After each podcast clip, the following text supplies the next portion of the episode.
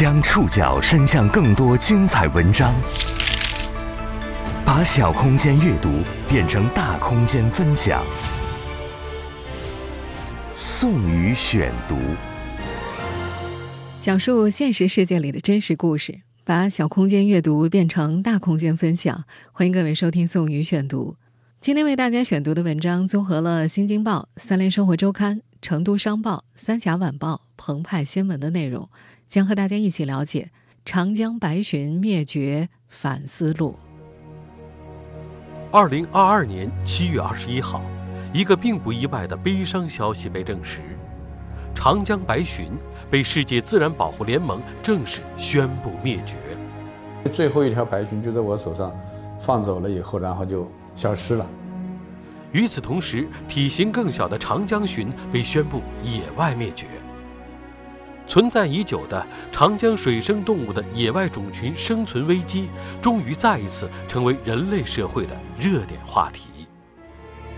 白鲟这种在上亿年时光中躲过无数次地球灾变的物种，自2003年之后就再也没有在人类视野中出现。正式宣布某一物种灭绝的结论需要经过怎样的流程？是什么导致了白鲟的灭绝？我们可曾有机会挽救它？在哀悼和纪念之外，我们又该有怎样的反思与行动？宋宇选读今天为您讲述《长江白鲟灭绝反思录》。二零二二年七月二十一号。世界自然保护联盟发布全球濒危物种红色目录更新报告，全球现存的二十六种鲟鱼均面临灭绝威胁。名录显示，长江特有物种白鲟已经灭绝，长江鲟野外灭绝，裸腹鲟多瑙河种群灭绝。红色名录同时提升了其他七种鲟鱼的保护等级。世界自然保护联盟濒危物种红色名录。根据物种数目的下降速度、物种总数、地理分布等规则分类，最高级别是灭绝，然后依次是野外灭绝、极危、濒危和易危等等。在这次公布的物种名录当中，另一种长江鲟鱼中华鲟依旧维持极危的等级。长江中华鲟和白鲟。都是距今已有一亿五千万年的中生代白垩纪残存下来的极少数古代鱼类之一。世界自然保护联盟鲟鱼专家组中国唯一成员、中国水产科学研究院首席科学家魏其伟表示：“长江白鲟灭绝和长江鲟野外灭绝给我们敲响警钟，长江旗舰物种保护任重道远。”对于魏奇伟这样的研究者来说，白鲟灭绝并不是新闻。早在2019年12月，魏其伟和其学生张辉博士在国际学术期刊《整体环境科学》发布的一篇研究论文当中就透露，预计2005年到2010年时，长江白鲟已经灭绝。这篇论文发出之后，曾经引起广泛关注，也曾在中文互联网世界引发过讨论。2020年1月。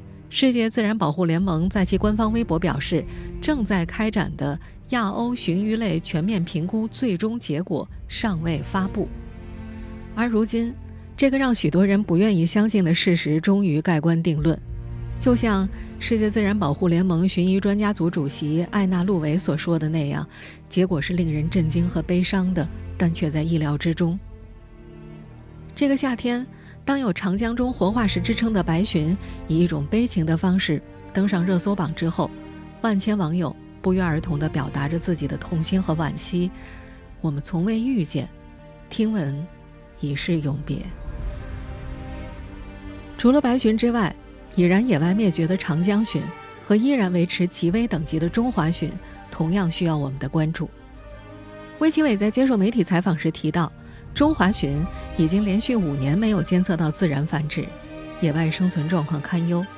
他表示，比白鲟幸运的是，长江鲟和中华鲟已经实现人工保种，但要实现自然种群的恢复，需要更大的努力。今年五月，在魏其伟等人的发起之下，武汉中华鲟保护中心成立。值得期待的是，随着长江大保护战略的深入实施，长江保护法正式实施。长江十年禁渔全面实行，中华鲟等长江旗舰物种的命运有望迎来新的转折。长江白鲟被正式宣布灭绝了。以白鲟为代表的鲟鱼和我们中国人有怎样深厚的渊源？我们最后一次目击并接触白鲟是在什么时候？当时我们又做了些什么？宋宇选读继续播出《长江白鲟灭绝反思录》。作为一种原始鱼类，鲟鱼是和恐龙同时存在于地球上的古老物种。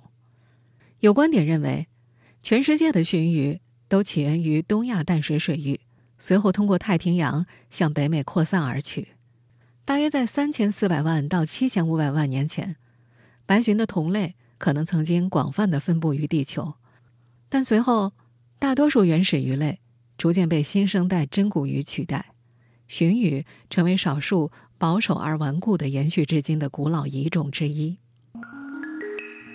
而白鲟、中华鲟等鲟鱼和我们中国人有非常深厚的渊源。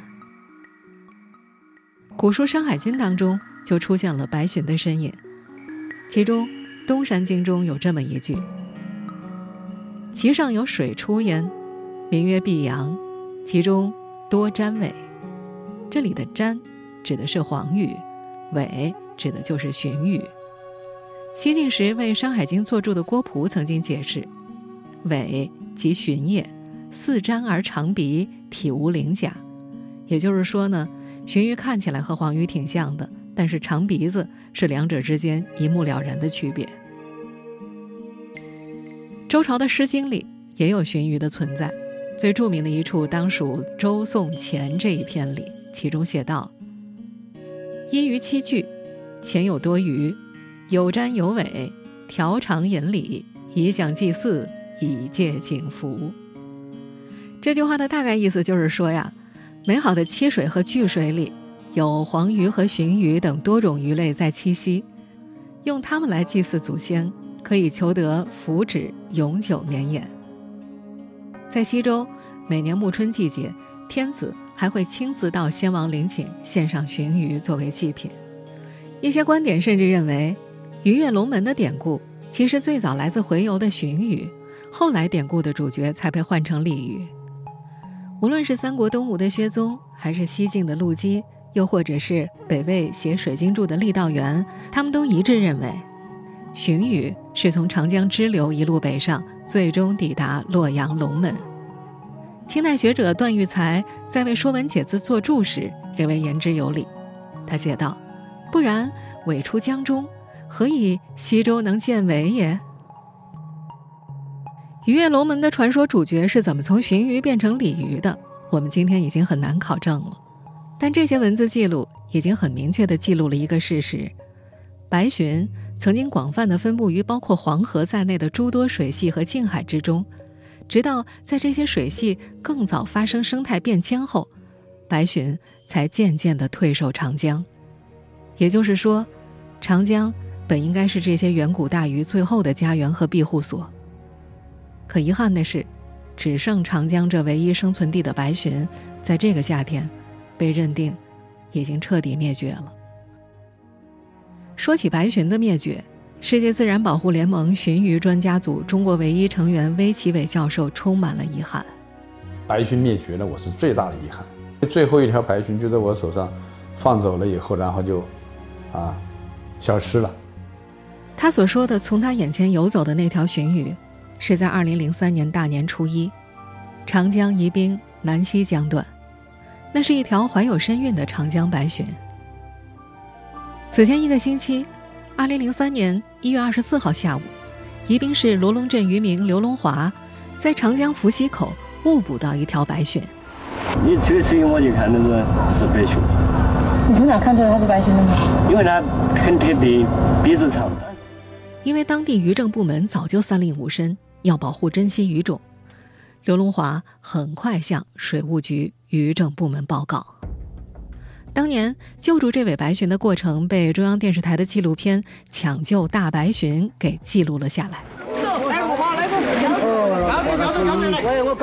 原宜宾市水产渔政局局长穆天荣参与了那次救助，他记得2003年，当三米多长的白鲟出现在自己眼前时，他惊呆了。他们一边紧急向上级部门汇报，一边和中国水产科学院长江水产研究所的微启伟博士联系，请求专家到现场实施保护和救助。由于发现白鲟的长江伏溪口的水流湍急，不利于救助，专家建议必须把白鲟送到水流平缓的沙滩地带。穆天荣记得，当年八个壮汉怎么都抬不起那位白鲟，而白鲟娇嫩光滑的皮肤更经不住手指的捏抓。最后，人们想出一个办法，用纯棉制品包住白鲟进行转移。那时，人们跳进冰冷的江水中，对白鲟进行施救。为了避免白鲟受惊冲撞再次受伤，渔民们取来了自家的毛毯包住鱼身。毛毯不够了，就脱衣服，一件不够两件。当时，为了救助白鲟，一批水生生物专家分别从上海、武汉、成都赶到宜宾。两天之后二零零三年一月二十六号，以微启伟为首的专家组对受伤白鲟进行体检和治疗。穆天荣记得。白鲟两处伤口一共缝合了二十四针，幸好都伤在褶皱处，并不致命。好像我记得是有十来公分长那个口，要缝针那个。专家给他把伤口处理了以后，就给他打了那个恢复营养的针剂，还有一些消炎的针剂。过了两天呢，就精神很好了，然后就把他放江了嘛。这位获救的白鲟是雌性，年龄大约在二十岁左右，体长三米五二。体重大约一百六十公斤，是当时有记录以来人类捕获到的最大的活体白鲟，十分的珍贵。处理好伤口之后，专家们又小心翼翼地在白鲟的腰段侧身部安装了声呐，以便放归长江之后进行定位跟踪检测，掌握研究白鲟的健康以及种群状况等情况。二零零三年一月二十七号十五点三十分，长江宜宾白沙湾长江段。已经被救助的白鲟恢复良好，具备了放生条件。专家们给他打了最后一针，然后将他引上了柔软的专用担架，抬出船外，轻轻放入长江。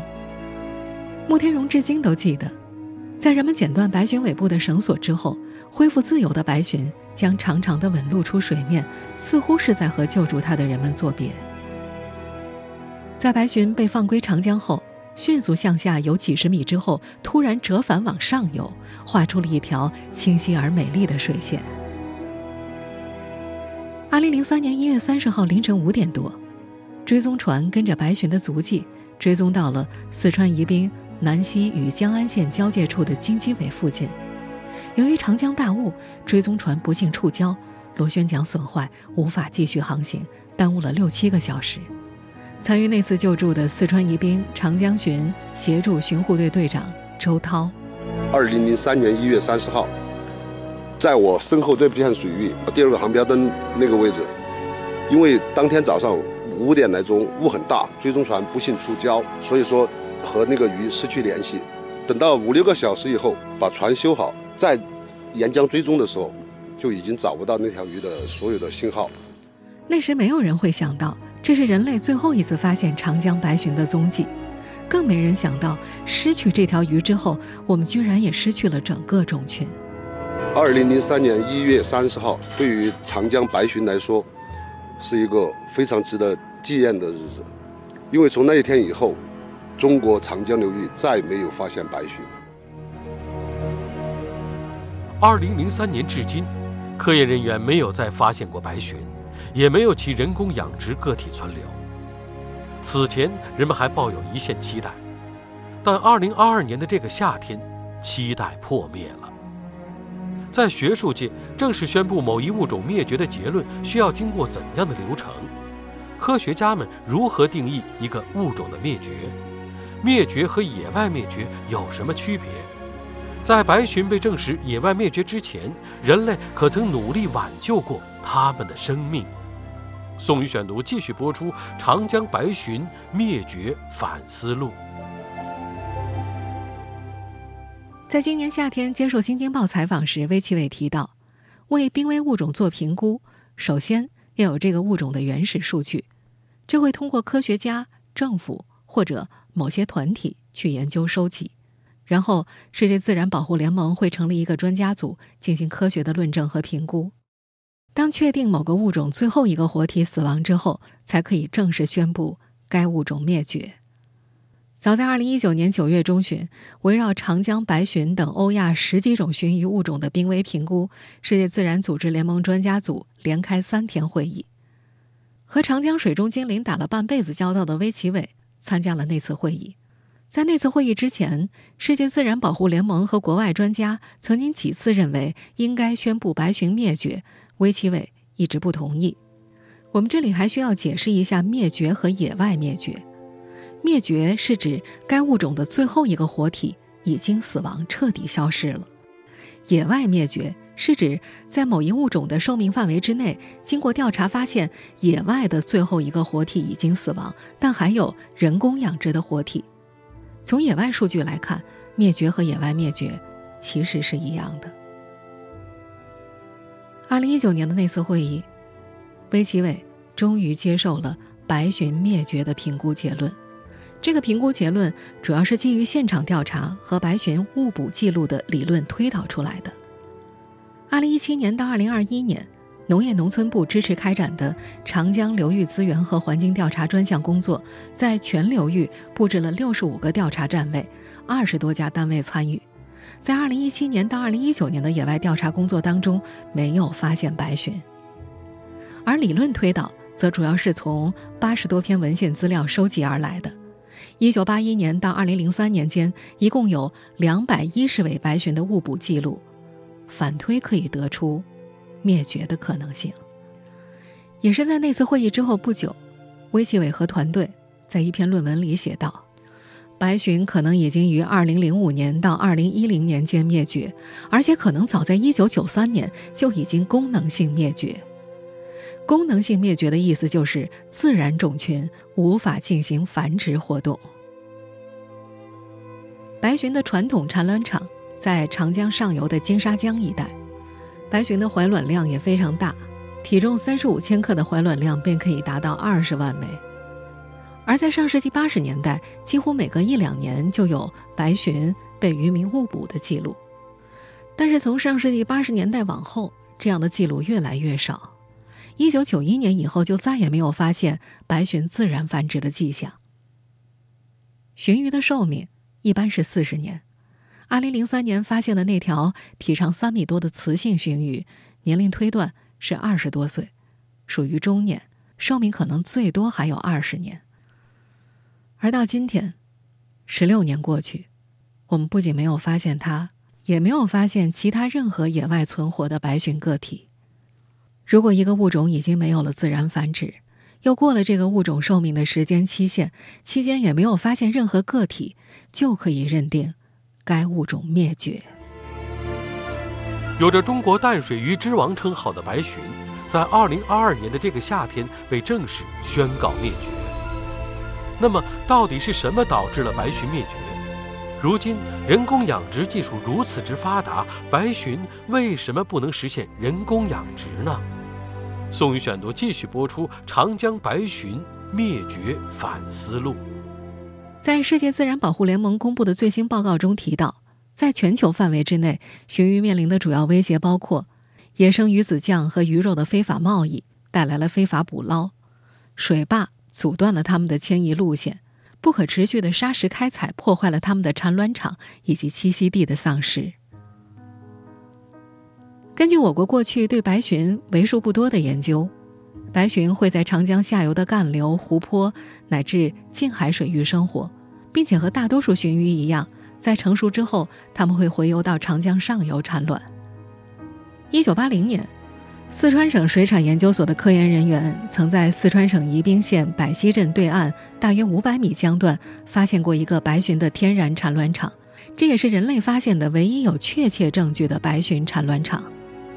但是从1986年以后，长江全段就再也没有监测到当年孵化的白鲟幼鱼。此前，1981年，葛洲坝水电站在湖北宜昌落成。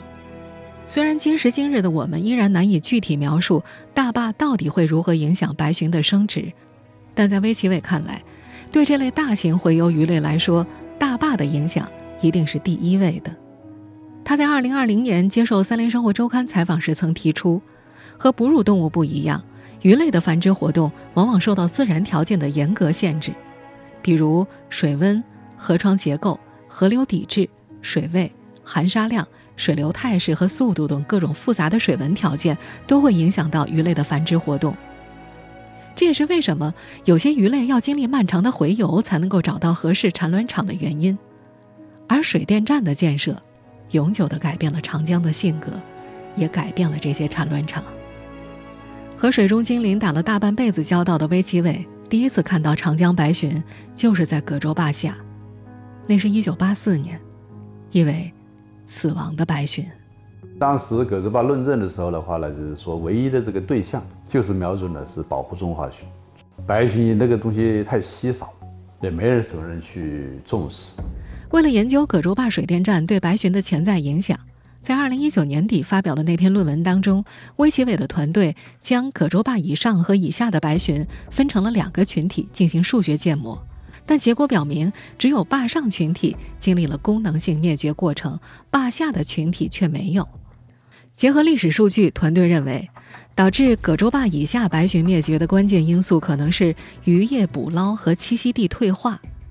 但上游的白鲟为什么在一九九三年过后也彻底失去了繁殖能力？团队也无法清晰的回答。毕竟，人类对于白鲟的了解实际上还处在相当初步和粗糙的阶段。在魏其伟看来，作为长江旗舰物种，白鲟的灭绝其实折射的是整个长江生态系统的状态。白鲟终生都生活在长江里，需要在长江中捕猎。人类活动的增多，特别是长江鱼类的减少，已经无法支撑体型硕大白鲟的生存。早在1996年的一篇论文中，魏其伟就提到，他们曾经多次尝试人工繁殖白鲟，但都没有成功。白鲟为什么没法实现人工繁殖呢？魏其伟解释，一是当时的交通条件不便，接到渔民误捕信息赶到现场之后，他们见到的白鲟大多已经奄奄一息了。第二就是当时的科研条件有限，养殖白鲟需要近二十米直径的池子，而且对水体的要求相当高，需要有足够的氧气供应。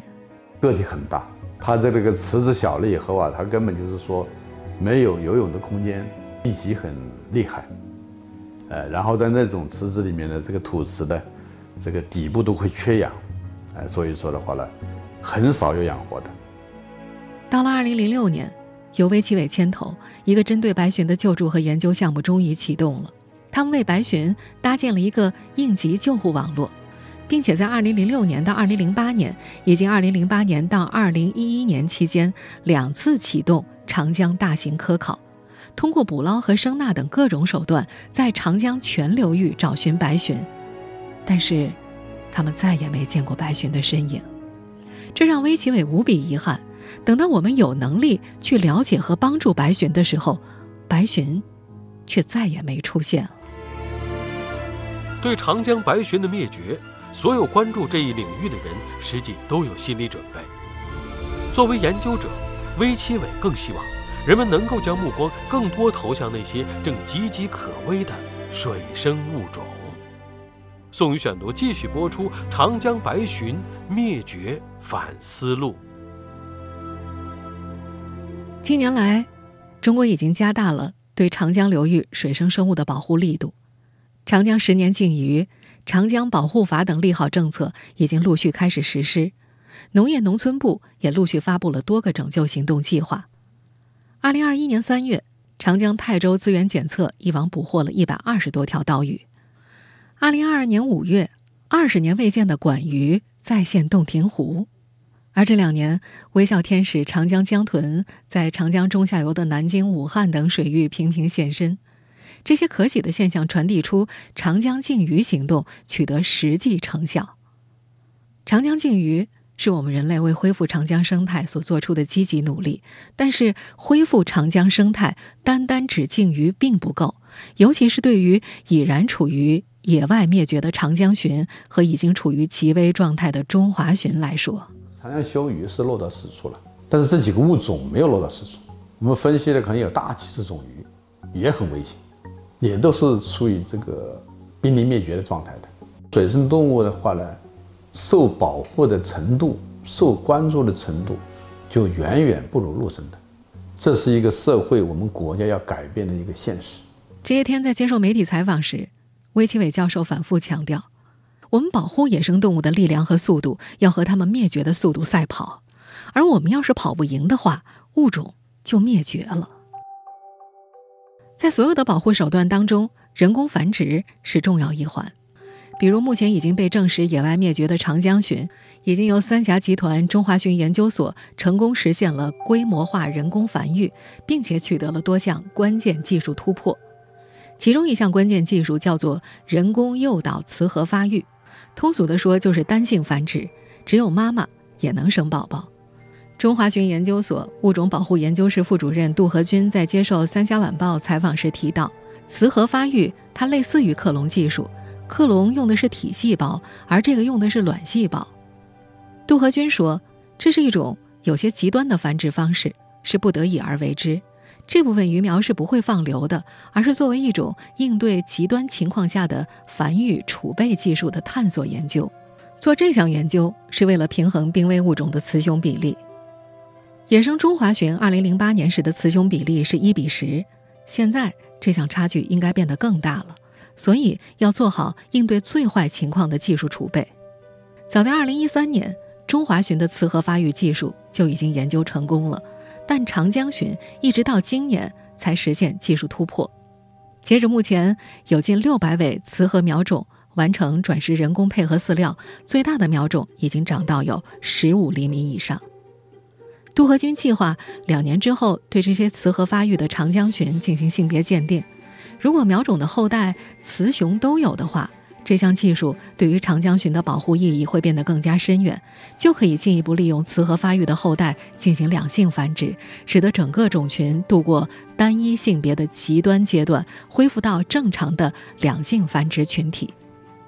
另一项关键技术叫做冻精繁育苗种，初步实验结果表明。利用冻存长达七年的长江鲟精子，依然能够成功受精，并且生产出正常发育的长江鲟苗种。这项技术的成功实现，可以有效避免长江鲟近亲繁殖、雌雄发育不同步的情况，对于种质资源长期保存有重要意义。目前，长江鲟的人工繁殖工作依然在不断的尝试当中，而中华鲟呢，目前已经突破了人工繁殖和全人工繁殖，国内有二十多家养殖单位。从某种意义上来说，中华鲟已经可以保存物种不至于灭绝了。但是对于这些极危和已然野外灭绝的古老鲟鱼来说，人工繁殖只是第一步，更重要的还是要恢复它们的野外种群。近年来，为了拯救中华鲟，各地开展了不少增殖放流活动。根据初步统计，1981年至今，人工放流了超过800万尾中华鲟。但一直到目前，中华鲟的野生种群的自然繁殖仍然没有恢复。我们在前面也说了，我国已经连续五年没有监测到野生中华鲟自然繁殖了。最近这些年，中科院水生所研究员刘焕章一直在监测长江宜昌段的中华鲟野外种群。通过监测，科研人员们建议要对产卵场进行修复。魏其伟教授也认可这种观点。葛洲坝下这些产卵条件，又是比原来差很多，每况愈下。有船呐，有很多桥梁啊。你像武汉，我们这个夜景很漂亮，灯光秀。啊，包括宜昌啊这些地方都有，对鱼来说是好事还是坏事啊？不是好事。这些人类活动，包括这些污染了哈，最大的问题之一啊，过度捕捞，高速快速发展的这个过程和这个结果，有几种鱼灭绝了，这是一个代价，非常深刻的教训，不能再重演。科研人员们都提到，中华鲟繁殖对于产卵场的环境条件要求非常的严格。在葛洲坝修建之后，中华鲟的产卵场被限制在葛洲坝下游三千到五千的江段。科研人员们建议，在中华鲟的繁殖季节需要开展生态调度，保证繁殖所需的水温和流量，拆除隔流堤，恢复中华鲟的产卵场面积和地形地貌特征。而在中华鲟繁殖季节的夜间，还需要关闭产卵场范围之内的跨江大桥，禁止车辆通行，并且关闭灯光，这样才可以避免惊扰到中华鲟的繁殖活动。二零二二年的这个夏天，长江白鲟被正式宣告灭绝了。此刻，长江鲟、中华鲟等其他鲟鱼的命运正在经历着白鲟曾经经历过的关口。帮助长江鲟早日降级，更好地守护江海洄游的中华鲟，更好地保护包括长江在内的水体环境，为濒危物种们创造一个更好的江海生态系统，不让更多的永别到来。这或许，才是对长江白鲟最好的告别。